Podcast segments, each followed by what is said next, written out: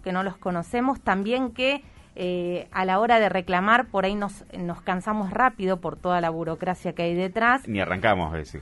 Tal cual, pero que es necesario también porque cambiaron los hábitos de consumo a partir de la pandemia. Agus, ¿cómo te llevas como consumidor?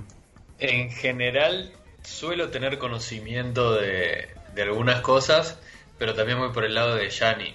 Es fiaca, es el desgaste de tener que llamar, que te conteste una mm. máquina, estar 10 minutos, que te deriven a otra cuenta, seguir esperando, seguir el trámite. no, para, ya me cansó.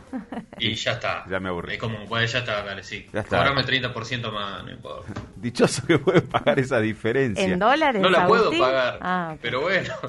Eh, Sergio Mojadeb está a cargo del sitio Derecho en Zapatillas, que creo que todos en algún momento hemos entrado a consultar, a pispear, a ver, a aprender. Además, cuenta de Twitter súper recomendada porque eh, te desburra en un montón de cuestiones. Sergio, ¿cómo estás? Buen día. José Corbacho desde la mañana de CNN Salta. Hola, José y equipo. Buen día. Un gusto hablar con ustedes. Muchas gracias, igualmente. Primero, ¿cómo surgió lo del sitio Derecho en Zapatillas?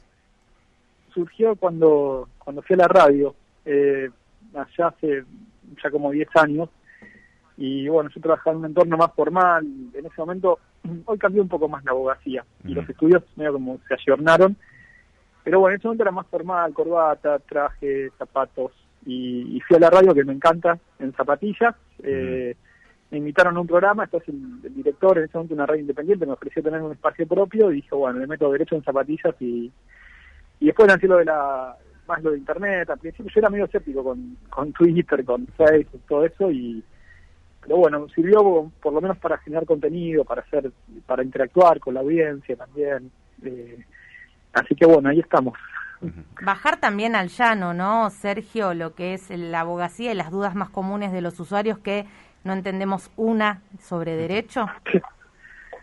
La verdad que me gusta mucho porque es combinar, es cierto, un poco combinar lo que es la comunicación, eh, tratar de de hacer educación, de hacer buen contenido, eh, de que se difunda lo que es eh, público, como es el derecho, de alguna manera, que, que rige los temas comerciales y demás. Y, la verdad que últimamente también estoy muy enfocado en, en lo, tratar de ver un poco más allá de lo legal, que, que si bien es mi base me gusta, pero pero me gusta mucho meterme en lo que es eh, no sé, aprender un poco de lo que es más también marketing o comunicación o ver cómo funciona en esos esos campos, porque a veces parece como si hubiera un divorcio de, de ambas, eh, de esos campos, entonces me, no sé, solamente contarles curiosidad de, de, ver cómo, qué es lo que puede mejorarse, simplemente eso, no, no sé. Sergio, eh, durante estos seis, siete meses ya de pandemia, obviamente los hábitos de consumo cambiaron mm. muchísimo nos hemos volcado directamente al e-commerce o creció muchísimo el e-commerce. Eh, ¿Cuáles son algunas de las recomendaciones o qué cosas tenemos que estar muy pendientes a la hora de, comprar, por lo menos en la letra chica?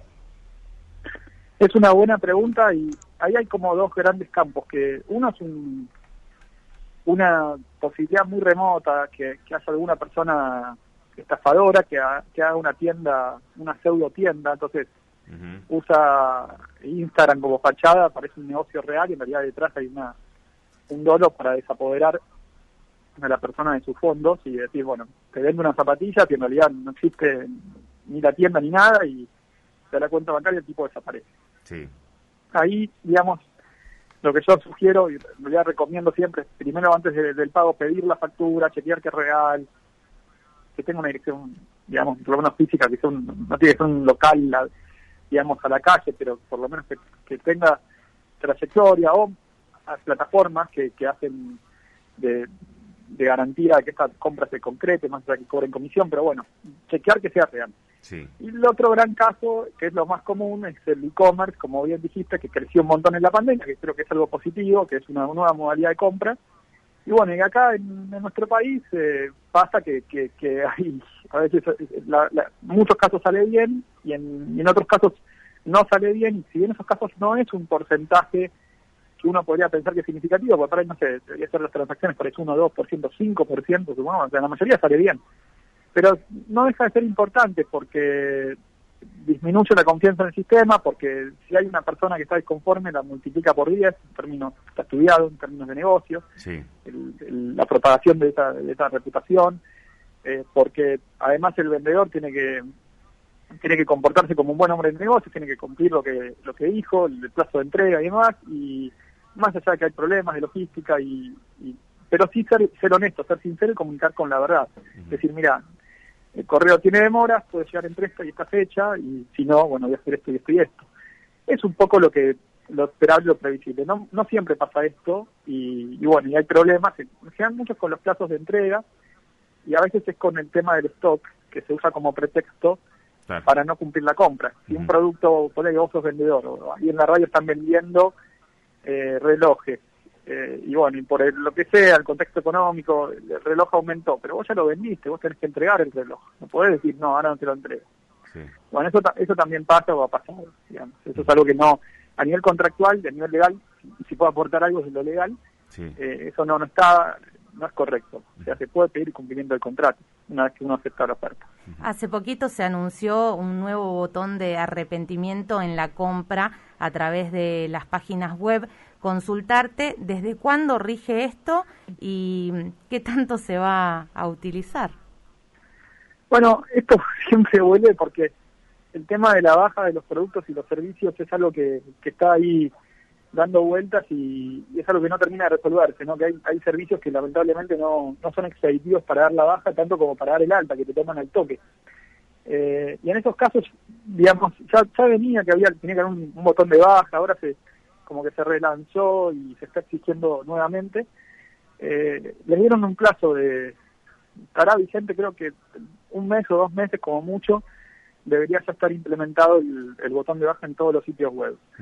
Ahora, ahí lo que lo que falla en realidad es como es, no hay una hay una eh, un divorcio entre las áreas de, de, los objetivos generales de la empresa de marketing y de la atención al cliente y al usuario porque marketing los miden en general por vender eh, y tener más clientes y, atención al usuario eh, a veces es un área relegada. Pero en realidad es al revés, porque en la medida en que vos tengas la posibilidad de dar más fácilmente la baja, es más probable que vuelvas, o es más probable que otro amigo o amiga eh, decida contratarlo.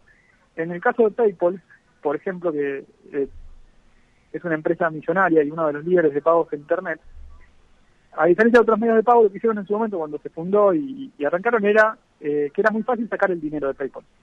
No te retenían. Y eso hizo que creciera. Eh, pero bueno, son estrategias. Eh, en términos legales, es un derecho a dar la baja de inmediato el día que se pide y sea con el botón de baja, que es más fácil, o para gente más vulnerable está bien que esté, o por una comunicación que uno haga a la empresa, que lo único que tiene que hacer es validar la identidad, los datos y, y, dar la baja. No no hay mucha vuelta en esto, o sea, debería ser más fácil. A veces es como tener a alguien dependiente, es como tener a alguien de red, de una empresa de servicios, es una me parece algo algo insólito, pero bueno, también pasa. Sergio, si bien el tema de las compras, vos decís, el par de zapatillas o, el, celular, el producto, está bien, es un una compra en el momento, pero después están también los que corporativamente actúan en contra de los consumidores. Cito, por ejemplo, el tema de las obras sociales, que ha sido como un boom en, toda la República Argentina, el tema de las críticas, la, no poder eh, solicitar ningún tipo de coberturas, han cerrado sus, sus puertas en estos tiempos y es todo virtual, la atención, la atención, entre comillas, ¿De qué manera se puede actuar como consumidor cuando corporativamente eh, estas empresas, estos servicios básicos, no se brindan como corresponden? Bueno, es muy buena la pregunta, porque ahí pasamos al paso dos, que bueno, tengo un derecho, si está vulnerado, sí. ¿Qué hago? Y, y acá hay diferentes respuestas, según el tipo de caso, según lo que vos quieras. Pero lo que tiene que haber es eh, básicamente distintos mecanismos que no son excluyentes. Uno son las autoridades, que es defensa del consumidor, que es la, en el caso de las obras sociales, la Superintendencia de Salud, o el Ministerio de Salud local, la, autoridad administrativa, digamos, que regule la empresa o el servicio. Eso es, es una vía y es un paso. Otra cosa que tiene que haber es, eh, hay ONG, ONGs de defensa del consumidor, de, que actúan en, casos que tienen encima legitimación colectiva, o sea que no solo pueden accionar por el caso de, José Pérez con la obra social o con la prepaga, sino eh, el caso de todos. Y eso también es importante. Yo creo que ahí hay, hay un, un nicho que, eh, está, está, pero no sé si está activado en, en, su plenitud, digamos, como que hay herramientas. Y la otra también es la acción individual. Y ahora el derecho argentino, bueno, ahora, de hace unos años, eh, o sea, yo cuando me recibí, allá en 2005 no estaba, eran daños punitivos. Sí. Que implica una recompensa para que el consumidor o usuario que pruebe que la empresa falla sistemáticamente. Entonces, es como un premio para el que demanda. Porque por ahí vos no vas a demandar por la factura de, de la empresa celular de 10 pesos, o con la obra social que no te da el talón eh, todos los meses. Pero si vos demostrás que a todos los afiliados hacen lo mismo, eh, no te dan 10 pesos, que es tu daño eh, sufrido. Sino de alguna forma el juez puede fijar una recompensa para que la obra social, para que la prepaga, para quien sea, no lo haga más. Lo último, Sergio, ¿qué es lo que más te consultan?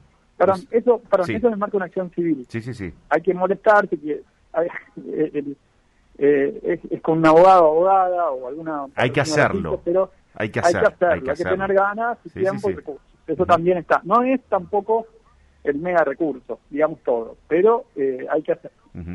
¿Qué es lo que más te consultan? No sé si tenés un ranking, pero ¿qué es lo que más te consultan? No, tengo un ranking porque la verdad que soy medio random, me hago, lo hago como muy, trato de hacerlo educativo y, y no, no digamos, no, no, no, hago reclamos, no, no, no, no llevo adelante reclamos, sí, hago educación. Y, y obviamente me preguntan con casos y cosas concretas, que es lo que, cuando pasan las cosas, pero si tenía que hacer un ranking, bueno, mucho de compras online, eh, temas de salud, no sé si es tanto, pero le doy mucha importancia. Sí. Eh, poco de, jubilados, o sea, si bien es algo que es importante, de adultos mayores, pero tal vez por acceso a las redes o por donde estoy yo no es tan común, pero pero hay alguna. Eh, qué sé yo, el año pasado era más transporte, ahora cuando se cortó transporte casi todo, no hay. Claro. ¿Ascendió el tema del teletrabajo? Temas, laborales, sí, de, trabajo no tanto, pero sí temas laborales. Los, temas laborales está bueno porque a veces me dicen, para no quedar expuestos, por ahí me pregunta el trabajador o trabajador, de una amiga o la hermana o el tío o el cuñado. Entonces es, medio, a veces pasa eso porque eso también es un dilema para ejercer un derecho laboral en Argentina que está todo muy lindo, uno reclama, pero después se, llega al puede llegar a represalia, no siempre. Entonces, me pagan esto en negro, y sí, deberían blanquearlo, pero no quieren quedar expuesto que está reclamando eso. Claro, Entonces, a veces me pregunta alguien por un, por un amigo o amiga, eh, y bueno, y, está es válido, qué sé yo, yo trato de responderle y me parece me parece una opción. Respondo siempre en general, no, no, no tanto el caso que hay que darlo, pero lo que dice la ley en, en cierto caso identificar. Muchas veces la respuesta eh, es es este, que, que vean un patrocinio gratuito, que vean un abogado, un colega, que también es importante, eh, o a veces un escribano, en caso de una inmueble, lo que sea, pero es importante asesorarse y buscar. Totalmente. Eh, eh, Sergio, gracias por este tiempo. Te seguimos en redes sociales los y vamos a recomendar a nuestros oyentes también que lo hagan para, para estar informados, para ir educando a la, a la ciudadanía respecto a este tema tan, tan interesante. Gracias por atendernos. Muchas gracias, un abrazo allá falta, tengo pendiente de ir, este, ya espero pronto, un abrazo. Ojalá que así sea, un abrazo grande. Chao, chao. Aquí estamos. Aquí estamos. La mañana de CNN Salta. De lunes a viernes, de 7 a 9, por CNN Salta. 94.7. Siempre. Del lado de la información. Del lado de la información.